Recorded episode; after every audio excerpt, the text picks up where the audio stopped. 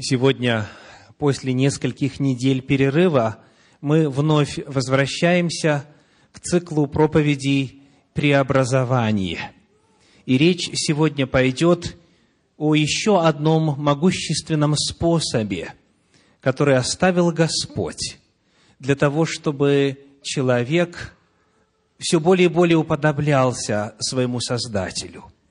Сегодня речь пойдет о мыслях – и о роли мыслей в процессе формирования человека по образу Божию. Речь пойдет о мыслях и об их роли в преобразовании. Прежде всего, определение, что такое мысль, что представляет собой это явление. Вот что говорит толковый словарь Владимира Даля – мысль – это всякое одиночное действие ума. Давайте повторю. Мысль – это всякое одиночное действие ума, разума, рассудка, представление чего-либо в уме, идея, суждение, мнение, соображение и заключение, предположение, выдумка, думка и так далее. Мысль – это самая маленькая единица в процессе мышления, в процессе логи, логической деятельности. Философский энциклопедический словарь слово «мысль» определяет так. Мысль – это мыслительный акт. Мыслительный акт – часть процесса мышления. Или же его результат, содержание, продукт мышления, идея – мы будем говорить с вами сегодня о базовых, мельчайших компонентах работы человеческого сознания. Мы будем говорить именно об этих одиночных действиях ума, которые и представляют собой основу логической, мыслительной, интеллектуальной, разумной деятельности человека, и о роли которую эти одиночные акты мышления играют в формировании характера и в процессе преобразования. Вопрос. Откуда приходят мысли? Как появляются мысли? Откуда они берутся? Кто их генерирует? Откуда они приходят? Приходят ли они извне, или же они рождаются непосредственно в сознании и подсознании человека? Посмотрим, что Священное Писание говорит на эту тему. Очень важный вопрос. Первый вопрос после определения – это источник мыслей. Откуда они родом? Приглашаю вас открыть первое послание Коринфянам, вторую главу, где мы прочитаем стихи с 9 по 16. 1 Коринфянам, 9 глава, вернее, 2 глава, 2 глава, стихи с 9 по 16. «Но, как написано, не видел того глаз, не слышало ухо, и не приходило то на сердце человеку, что приготовил Бог любящим его». Кто из вас знает этот стих наизусть? Поднимите руку, пожалуйста. Так, а кто его цитировал вслух в своей жизни? Очень хорошо. Скажите, в каком смысле вы его цитировали? В каких случаях, для описания чего вы использовали этот стих?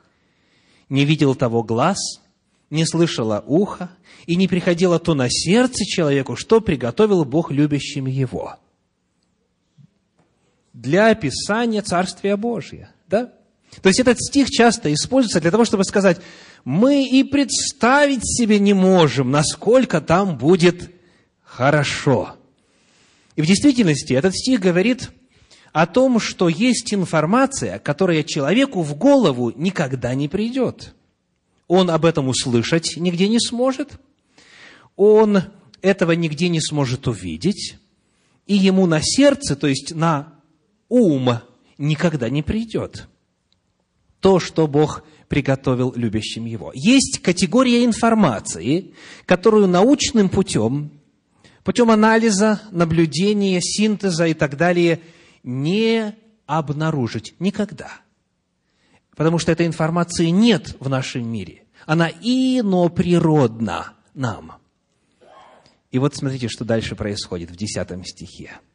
«Не видел глаз, не слышало ухо, не приходило на сердце, а нам, говорит 10 стих, а нам Бог открыл это Духом Своим». Представляете? Кто-то не видел, не слышал, на ум не приходило, а нам Бог это открыл. То есть мы это знаем. К сожалению, некоторые из вас думают, что не знают. Но Библия говорит о том, что вам Бог это открыл. И если вы использовали этот отрывок для того, чтобы сказать, что мы не знаем, что Бог для нас приготовил, то вы использовали его некорректно, потому что здесь противопоставление. В принципе, об этом знать невозможно, но мы в этом смысле отличаемся, потому что нам это открыл Бог. Итак, откуда мысли приходят? От Бога. От Бога. Ибо Дух, дальше сказано в 10 стихе, ибо Дух все проницает и глубины Божьи. Ибо кто из человеков знает, что в человеке, кроме духа человеческого, живущего в нем, так и Божьего никто не знает, кроме Духа Божия. Но мы приняли не Духа мира сего, а Духа от Бога, дабы знать дарованное нам от Бога. Мы приняли Духа от Бога, дабы знать дарованное нам от Бога что и возвещаем не от человеческой мудрости изученными словами, но изученными, именно изученными, от Духа Святого, соображая духовное с духовным.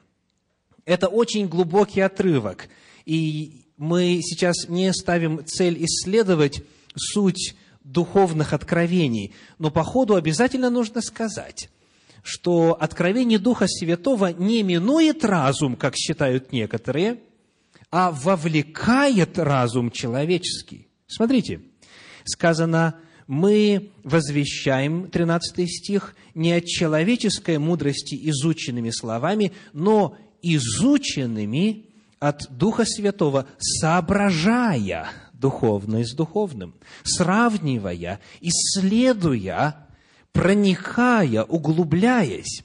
То есть, когда Дух Святой нечто нам открывает, Он идет не помимо нашего разума, не в обход нашего разума, а как раз-таки вовлекая наш разум, заставляя нас соображать, изучать, думать, сравнивать. Следующий 14, человек, 14 стих. «Душевный человек не принимает того, что от Духа Божия, потому что он почитает это безумием и не может разуметь, потому что о сем надобно судить духовно. Но духовный судит о всем, а о нем судить никто не может. Ибо кто познал ум Господень, чтобы мог судить его? А мы имеем ум Христов. Представляете?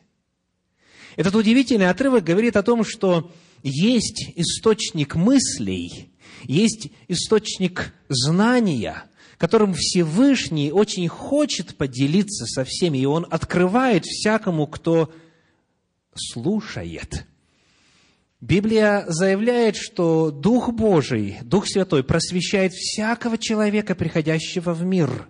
Он обличает весь мир в грехе. То есть мысль, во-первых, приходит от Бога откровение, рассуждение, идеи, понятия открываются непосредственно от Господа Духом Святым. Это первый источник мысли. Посмотрим теперь на книгу Деяний апостолов, пятую главу, третий стих. Деяния апостолов, пятая глава, третий стих, открывает нам еще один источник мыслей.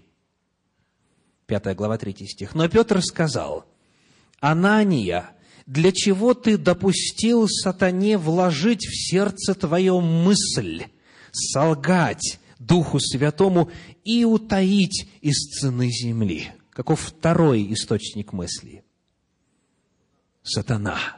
Для чего ты допустил сатане вложить в сердце твое мысль солгать? Итак, Не только Бог вкладывает свое слово, не только Бог посылает мысли и откровения. К сожалению, этим активно занимается также дьявол, сатана.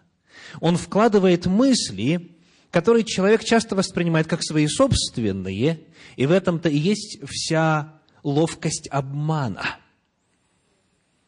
Когда мы смотрим внимательно на этот третий стих, перед нами Анания, христианин, знающий Господа человек, верующий, богатый, благодетельный. Он пожелал пожертвовать значительную сумму церкви на нужды бедных. Но при всем этом сатане удалось вложить в сердце его мысль солгать.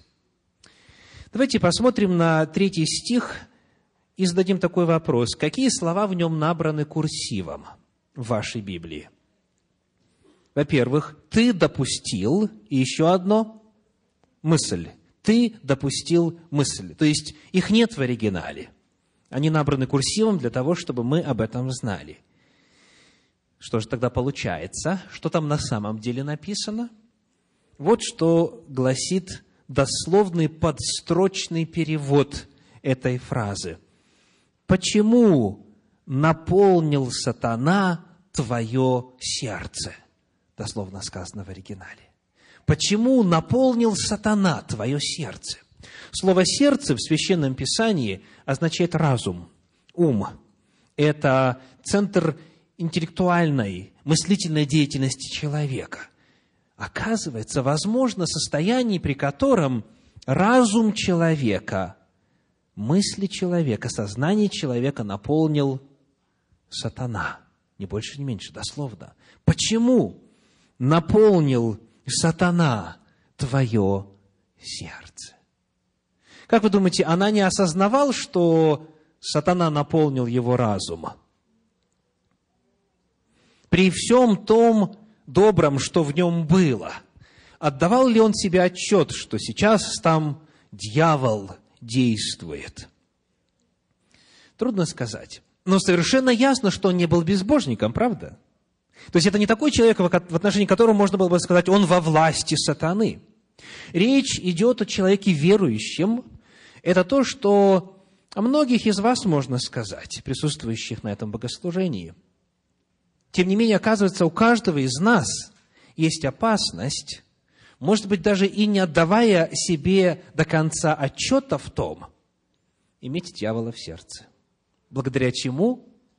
Мыслям, стремлениям, хотениям, планам, которые ему удается в наше сознание внедрить. От Бога бывают мысли, от дьявола бывают мысли. Ну и, конечно же, третий источник – книга Екклесиаст, 7 глава, 29 стих, Екклесиаст 7, 29.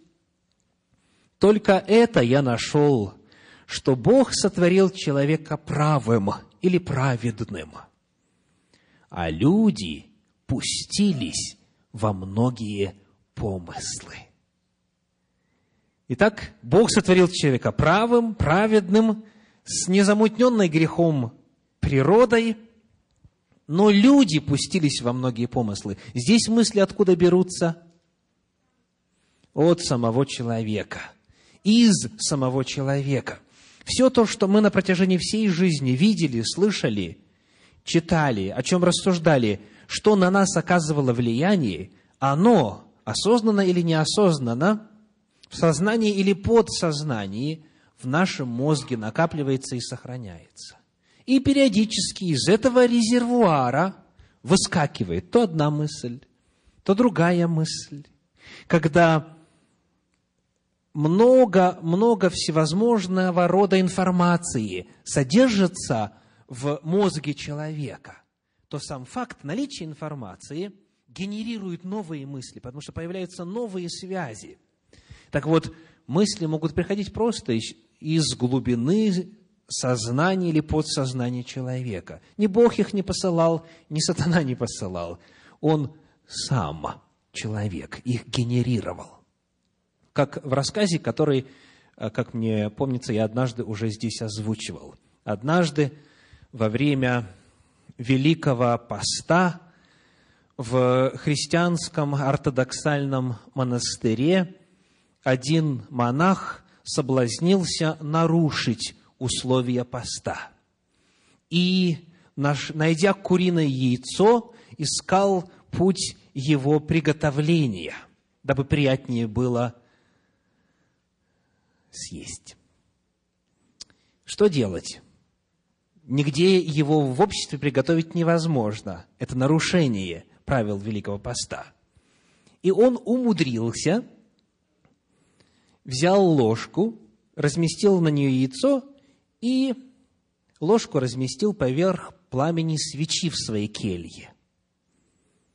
И вот так вот ложка нагрелась, и яйцо начало выпекаться. Он его так поворачивает, все как полагается, медленно, постепенно идет процесс. В это время заходит отец-настоятель и видит его за нарушением правил Великого Поста. Вызывает к его совести и говорит, что ты делаешь, что ты сделал, сын мой? Тот отвечает, батюшка, меня бес попутал. В это время бес выглядывает из-за угла и говорит, мне такое и в голову бы никогда не пришло. Иногда злые деяния людей не от дьявола вовсе, а от их испорченной природы. Сам человек производит на свет греховные мысли и пожелания, похоти, которые приводят к смерти. Итак, источником мыслей может быть Бог, может быть сатана, а может быть и сам человек. Вот как интересно на эту тему записано в 20 главе книги притчей. Притчи, 20 глава, 5 стих. «Помыслы в сердце человека, тире, глубокие воды, но человек разумный вычерпывает их».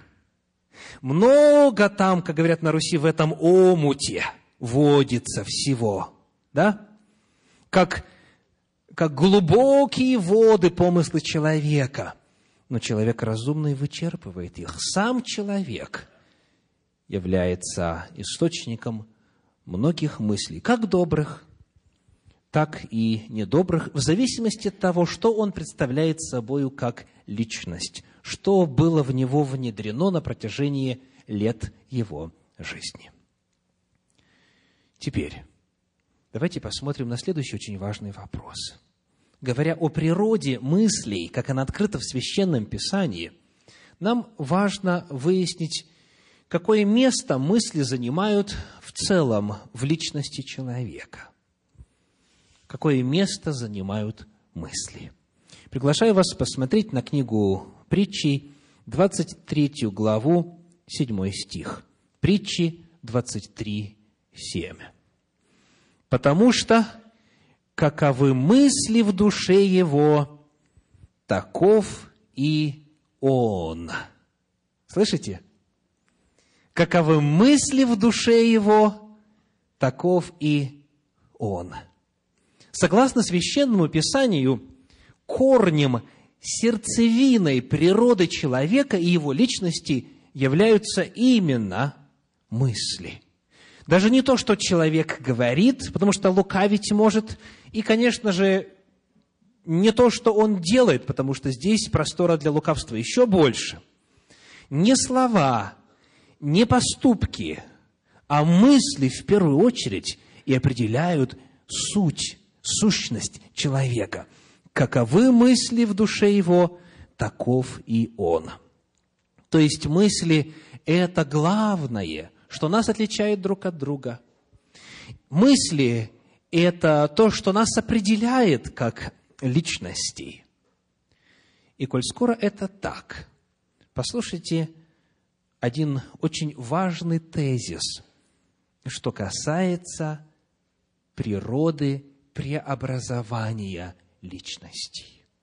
Если личность определяется своими мыслями, в первую очередь, даже еще не озвученными и не в действия, то тогда преобразование должно начинаться с мыслей. С мыслей в первую очередь.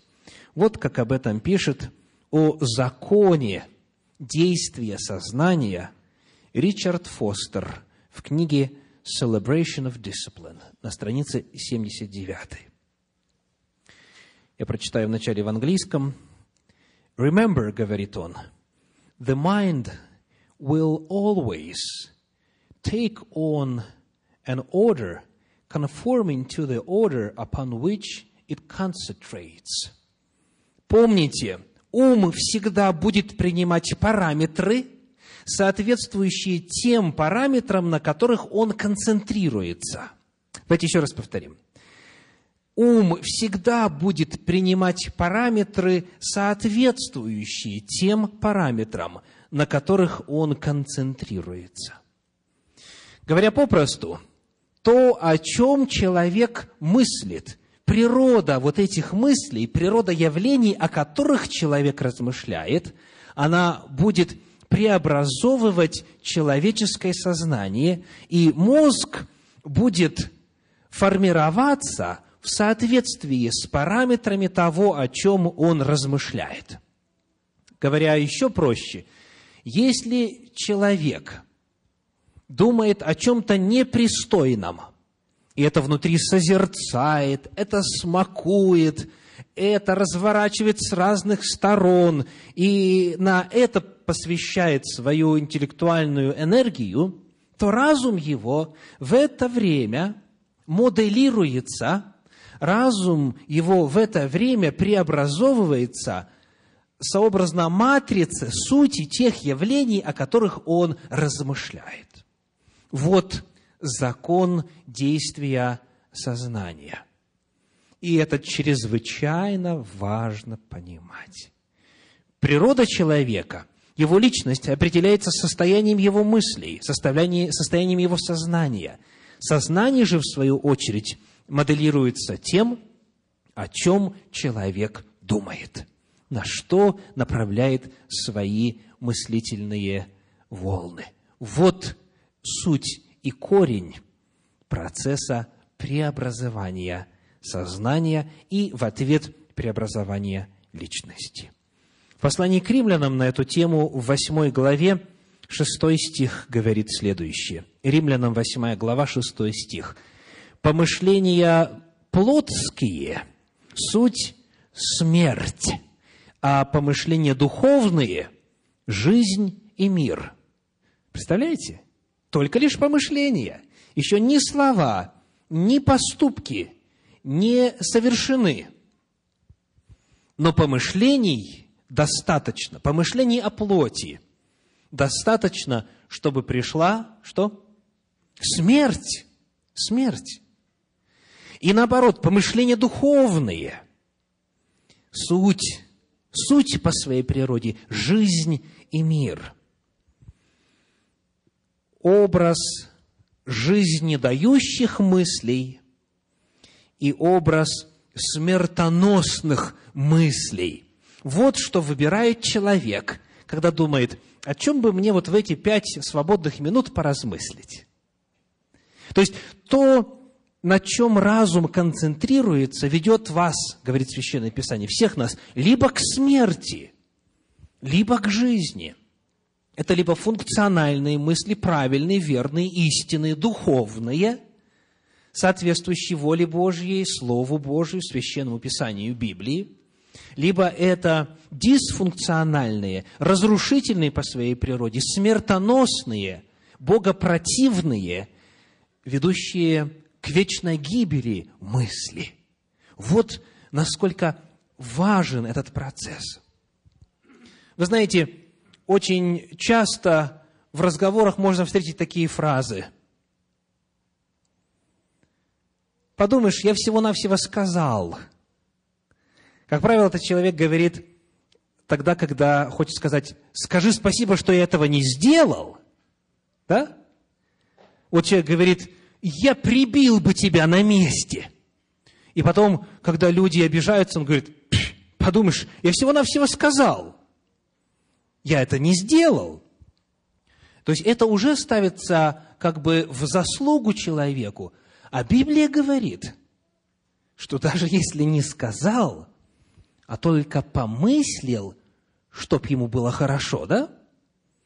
То вот это уже или жизнь, или смерть.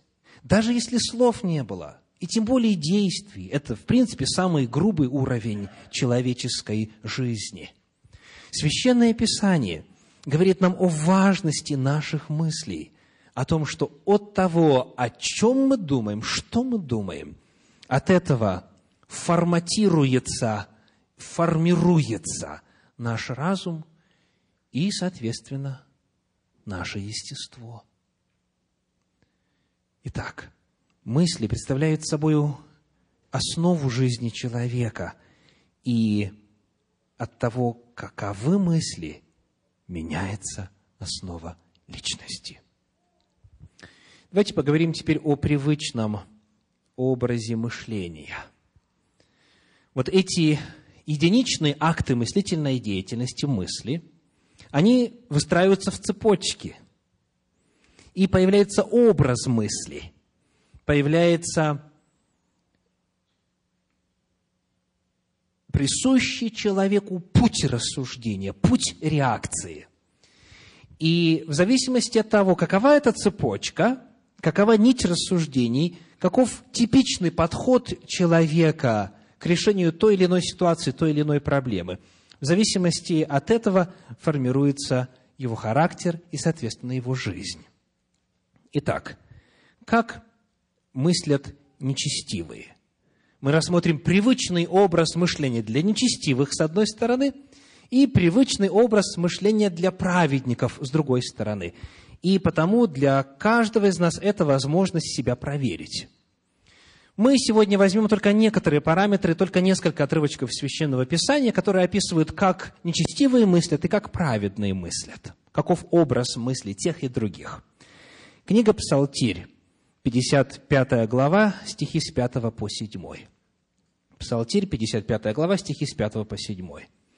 «В Боге восхвалю я Слово Его, на Бога уповаю, не боюсь, что сделает мне плоть. Всякий день они извращают слова мои. Все помышления их обо мне на зло собираются, притаиваются, наблюдают за моими пятами, чтобы уловить душу мою. Вот как описан образ мыслей у нечестивых. Давайте повторим, что они делают – извращают слова человека. Все, о чем думают, это на зло человеку. Только о плохом думают. Собираются, притаиваются, наблюдают за моими пятами, чтобы уловить душу мою. И вы знаете, к сожалению, это распространено. Вот об этом мыслить. Вот вокруг этого вращать всю свою мыслительную деятельность, чтобы высматривать, а, ну скажу все-таки, вынюхивать, разузнавать плохую информацию, находить какую-то запинку, какой-то гвоздик, какой-то крючок. И, соответственно, когда этого удачно получается, собираться и планировать очередное зло. Вот так мыслят нечестивые – Давайте посмотрим на 57 главу книги пророка Исаии, стихи 20 и 21. 57 глава, стихи 20 и 21. Библия говорит, что те, кто упражняется в нечестивых мыслях, формируют особый образ мыслей, и это становится для них образом жизни – а нечестивые, говорит пророк Исаия, как море взволнованное, которое не может успокоиться, и которого воды выбрасывают ил и грязь. Нет мира нечестивым, говорит Бог мой. Если человек долго пребывает в состоянии нечестивого образа мыслей, то тогда уже ему остановиться невозможно. Тогда всякое помышление, всякое действие, оно подобно илу и грязи, которое море волнующееся выплескивает на берег. Вот таким становится человек. В книге пророка Осии, в седьмой главе, на эту тему об образе мыслей нечестивых читаем в стихах шестом и седьмом. Осии седьмая глава, стихи шестой и седьмой. «Ибо они коварством своим делают сердце свое». Сердце, помните, что в Библии значит? Разум. «Делают сердце свое подобным печи». Еще раз. «Коварством своим делают сердце свое подобным печи. Пекарь их спит всю ночь, а утром она горит, как пылающий огонь. То есть, смотрите, что происходит. Уже даже дрова подкладывать не надо. Потому что процесс, который начался давно, в котором человек упражнялся, он уже неостановим. Всю ночь спит, а на утро все так же горячо. Все то же состояние мыслей. И следующий стих. Седьмой. «Все они распалены, как печь, и пожирают судей своих. Все цари их падают, и никто из них не взывает ко мне». Священное Писание предостерегает, что вот эти одиночные акты мыслительной деятельности, когда они выстраиваются в какую-то последовательность, когда эта последовательность многократно повторяется, то тогда появляется образ мыслей нечестивых – и если это состоялось, то остановиться бывает очень трудно, порой невозможно. Это, знаете, как вот рельсы железнодорожного полотна. Я помню, как я впервые в жизни увидел трамвай. Мы переехали в другой город, там, где раньше мы жили, трамваев не было, и потому мы не знали о том, что вот такой вид общественного транспорта – существует. Поезда, естественно, знакомы, но они как бы в отдельной категории. И вот, представляете, однажды э, стою я на перекрестке, и э, вот едет, едет трамвай. На большой скорости, как мне кажется, и я даже закричал от испуга, потому что мне показалось, что вот-вот-вот он сейчас врежется в стоящий там автомобиль. А он на рельсах. Он на большой скорости, но он спокойненько повернул и поехал дальше. Когда появляется образ мыслей, это как рельсы. Вот какое бы слово человек не сказал, какой бы разговор ни начался, поскольку человек стоит на рельсах, то даже разгони его с большим ускорением, все равно в нужном моменте он свернет и пойдет не туда – Потому что это, знаете, это как проложенные внутри нервной системы человека стальные нити. Это уже не нервные волокна, это уже неразрушимые, это тоннели, это железнодорожные целые пути. Вот что происходит, если в чем-то очень много упражняться. И я хочу еще раз напомнить, что то, о чем мы говорим, мыслительная деятельность, это не нечто безобидное, чем можно заняться на досуге, а потом снова вернуться к нормальной жизни. Нет. Это либо смерть, если бы Господь пришел, то смерть бы наступила в тот момент, либо это жизнь, вот то, о чем мы мыслим, то, о чем мы думаем. Это очень серьезный вопрос. Подобно образу мыслей нечестивых, есть также, слава Богу, и образ мыслей праведников. Смотрите, что мы читаем об этом в первой главе Евангелия от Луки. Евангелие от Луки, первая глава, 17 стих, 1.17. «И предыдет пред ним в духе и силе Илии, чтобы возвратить сердца отцов детям и непокоривым образ мыслей праведников, дабы представить Господу народ приготовленный». Итак, есть образ мыслей нечестивых, а есть образ мыслей праведников. И Господь желает, чтобы перед пришествием Господним народ Божий был приготовлен, чтобы у него был образ мыслей праведников. Итак, что же это означает на практике? Как мыслят праведники? Хотите узнать?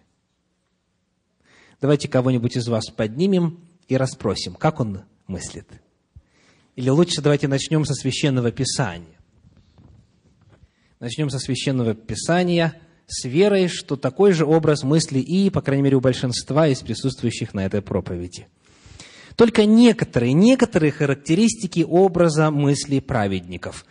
Когда мы будем это исследовать, пожалуйста, проверяйте себя. Проверяйте себя. Каков образ ваших мыслей? Послание к римлянам, 4 глава, стихи 17 по 22. Римлянам, глава 4, стихи 17 по 22. Как написано, «Я поставил тебя отцом многих народов пред Богом, которому Он поверил».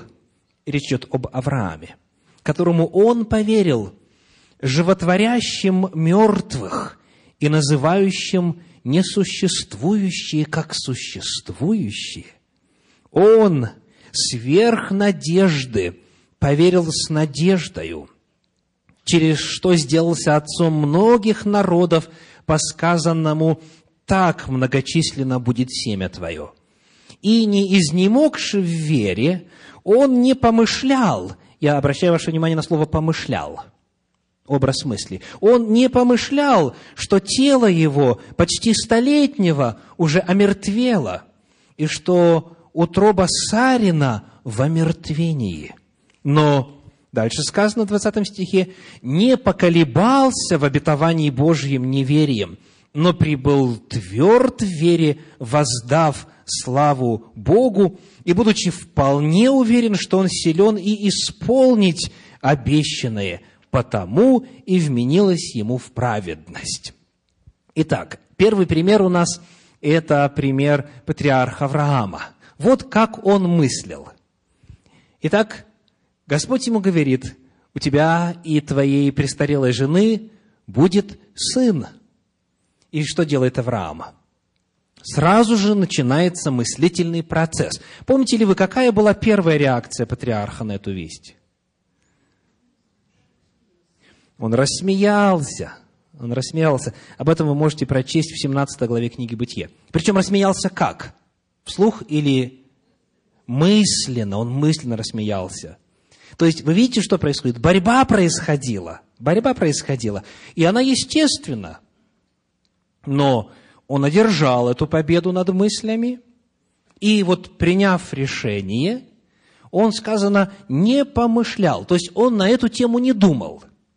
Вот посылает ему дьявол мысль, ну посмотри, дорогой, на себя. Ты уже тело твое уже в омертвении.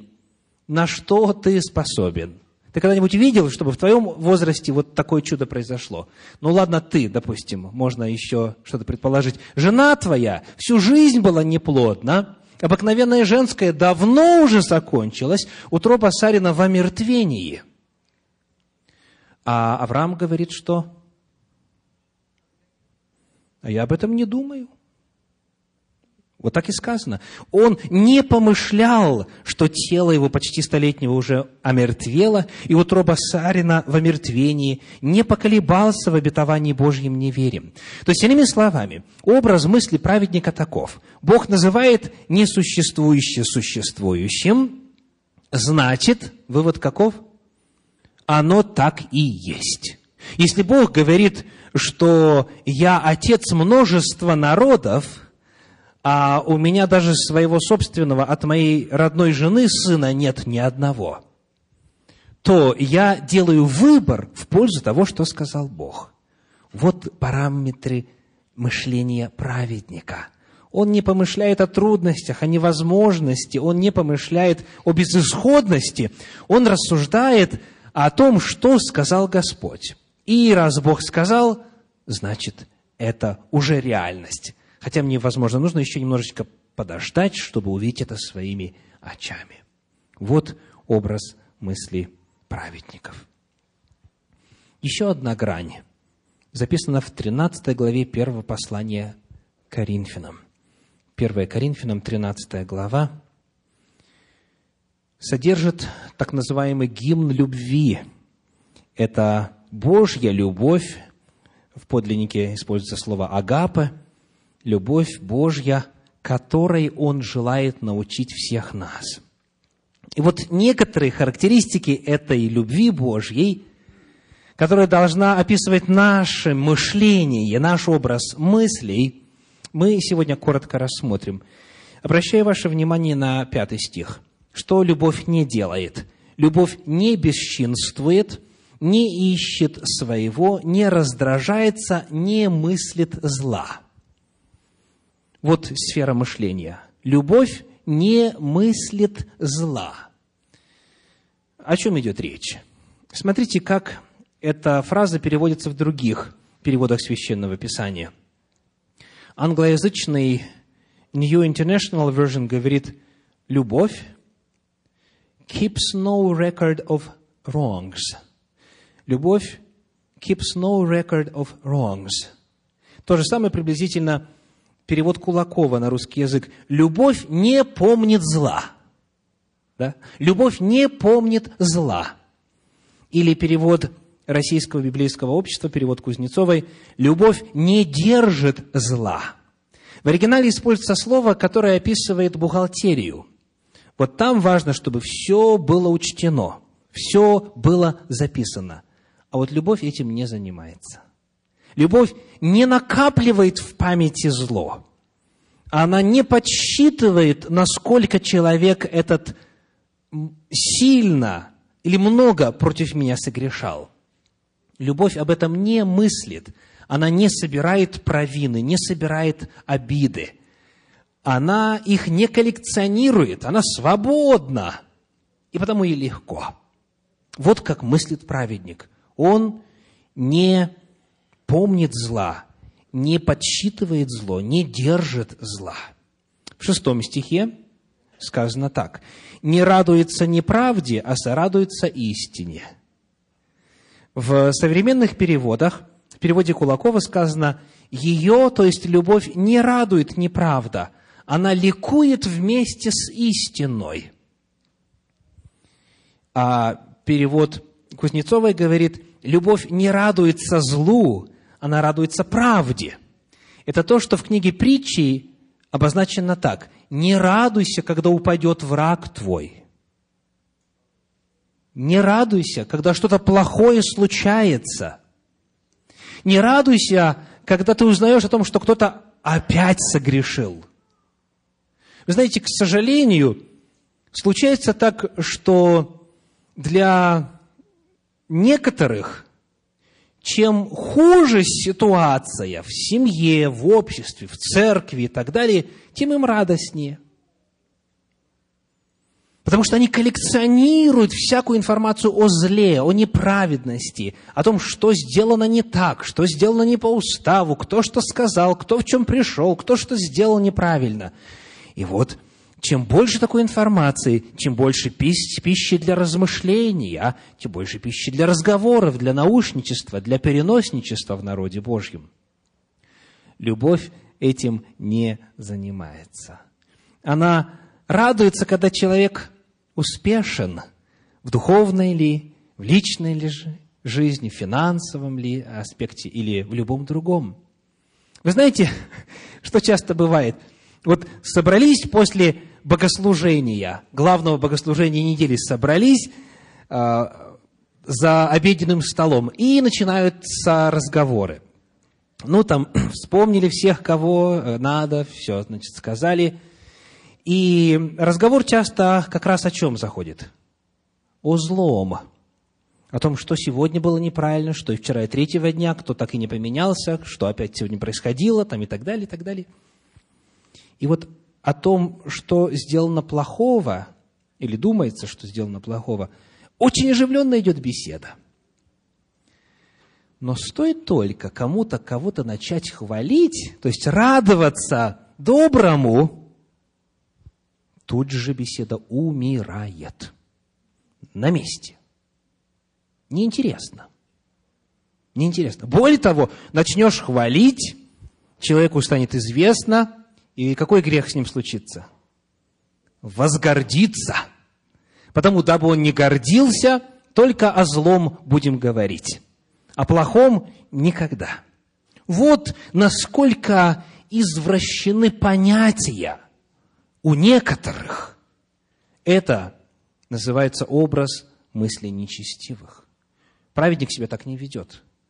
Если, если случилось зло, грех, он этому сострадает, он это не разглашает, он этому, конечно же, не радуется, он это не а, смакует.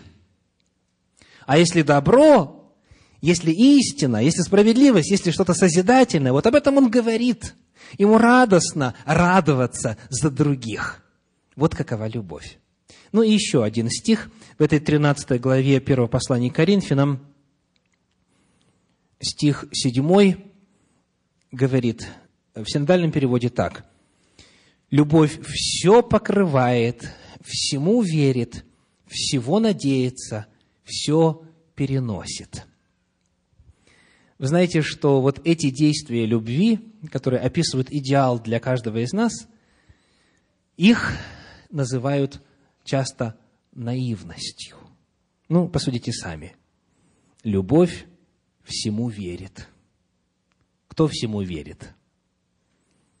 Человек, которого никак бывалым не назовешь.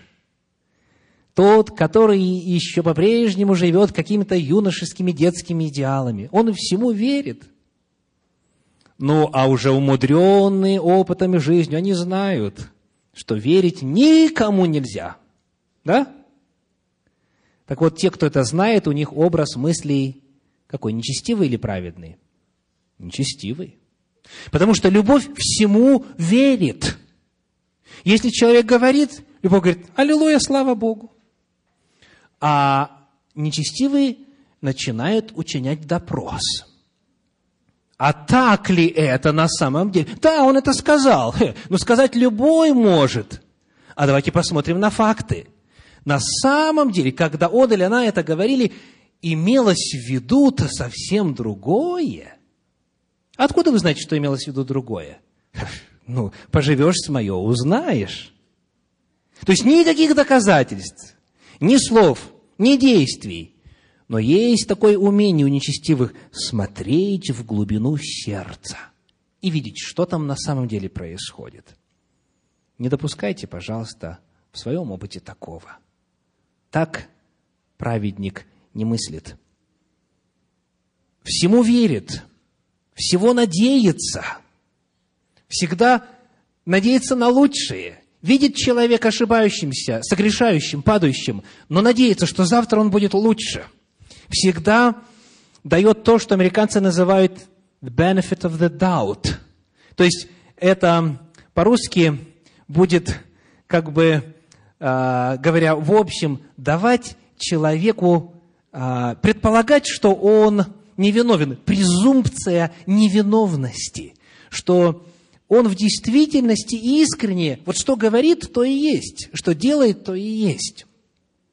Вот так вот ведет себя любовь она всего надеется, она всему верит. Как говорят современные переводы, перевод Кузнецовой, она все извиняет. Представляете, она все извиняет, всему верит, на все надеется, все переносит. А перевод Кулакова говорит, любовь вступается за всех. Вступается за всех. Всему верит, на все надеется и все переносит. Итак, сегодня – это первая проповедь на тему о мыслях и их значимости, и их роли в процессе преобразования. По Божьей милости мы продолжим разговор об этом во время следующей проповеди о мыслях. Мысли, часть вторая. Но сегодня, завершая этот этап исследования, я хочу задать каждому из вас вопрос. Как вы мыслите? каков образ вашей мысли. Кого вы в себе больше, вот во время нашего разговора об образе мысли нечестивых и образе мысли праведников, кого вы больше в себе увидели, нечестивого или праведника? О чем вы думаете большую часть времени? Если об осуждении, значит, вы человек осуждающий – хотя, может быть, даже уста еще по этому вопросу не отверзали. Если о прощении, значит, вы человек прощающий. Если об отмщении, значит, человек мстительный. Если о примирении, значит, вы миротворец. Если о недостатках других, значит, подобны дьяволу. Если о достоинствах других, значит, подобны Богу. Каковы мысли в душе его, таков и он, говорит Священное Писание.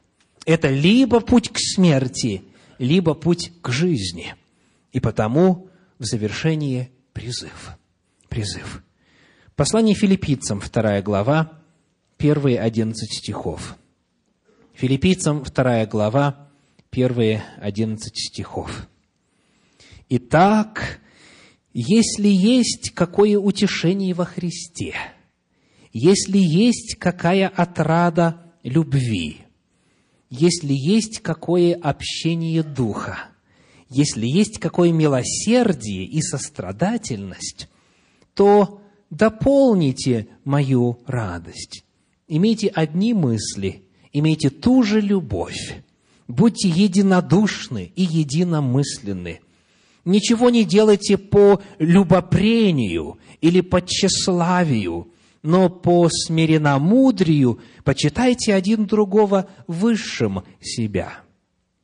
Не о себе только каждый заботься, но каждый и о других.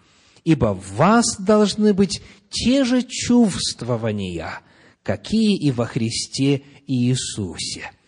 Давайте обратим свое внимание на то, как вот это слово «чувствование» переводится в англоязычном переводе. Вот здесь у нас на экране. Какое слово? Чувствование. Let this mind be in you. Пусть сей ум или сей разум будет у вас. Разум, который был во Христе Иисусе. То есть вот это слово «чувствование» в оригинале дословно означает образ мысли, образ мышления. И в переводе «живой поток» в современном русскоязычном переводе так и сказано «пусть будет в вас эта мысль, которая была и в Христе Иисусе». Какая? Он, будучи образом Божьим, не почитал хищением быть равным Богу, но уничижил себя самого, приняв образ раба, сделавшись подобным человеком и по виду став как человек, смирил себя, быв послушным даже до смерти и смерти крестной. Вот каким был образ мысли Иисуса Христа. Посему и Бог превознес его и дал ему имя выше всякого имени, дабы пред именем Иисуса преклонилось всякое колено небесных, земных и преисподних, и всякий язык исповедал, что Господь Иисус Христос в славу Бога Отца. Пусть у вас, говорит апостол Павел, и призываю я, пусть у вас будут такие же самые мысли – которые были у Господа нашего Иисуса Христа на этой неделе. Аминь.